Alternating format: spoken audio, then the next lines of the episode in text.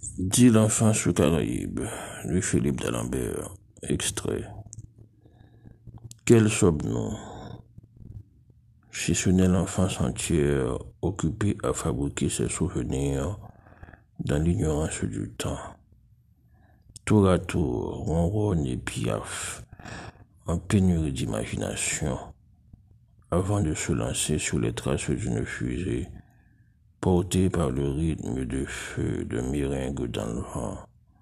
et le grésillement en noir et blanc d'un téléviseur rangé dans une armoire à clé, juché sur la place à Fontaine,